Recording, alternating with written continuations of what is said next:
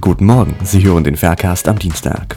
Mein Name ist Mirza und in dieser ersten Woche nach den Ferien geht es um Süßigkeiten. Spezieller um den Großkonzern Ferrero, von dem manche vielleicht noch nichts gehört, aber mit Sicherheit schon probiert haben. Simon erzählt euch mehr darüber. Jeder von uns und jeder von euch hat schon mal ein Produkt von Ferrero gegessen. Ferrero ist die Firma hinter einer riesigen Palette an Schokoladenprodukten. Darunter sind zum Beispiel Waren wie Nutella, Duplo, Jogurette, Hanuta, Tic Tac, Kinderschokolade, Kinderriegel, Kinderüberraschung, Kinder Joy, Kinder Bueno, Kinder Country, Kinder Schokobons und zahlreiche andere Produkte unter dem Namen Kinder.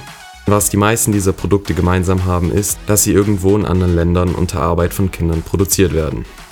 Mit der Zeit gewinnen wir immer mehr Transparenz in den Lieferketten des Konzerns. Doch bis wir Kinderarbeit vollständig losgeworden sind, wird es noch eine Weile dauern. Ein sehr gutes Beispiel ist das Produkt Nutella.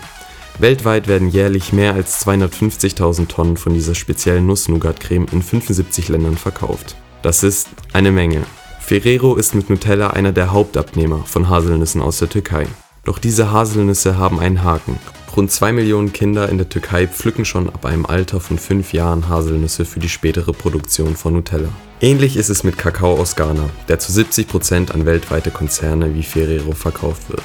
Doch worüber reden wir eigentlich? Wenn wir in den Supermarkt gehen, ist Nutella nicht die einzige Nuss-Nougat-Creme. Fast jede Supermarktkette hat bereits ihre eigene Nuss-Nougat-Creme, die häufig sogar günstiger ist. Unter diesen alternativen Schokocremes sind sogar ein paar wirklich faire Marken dabei.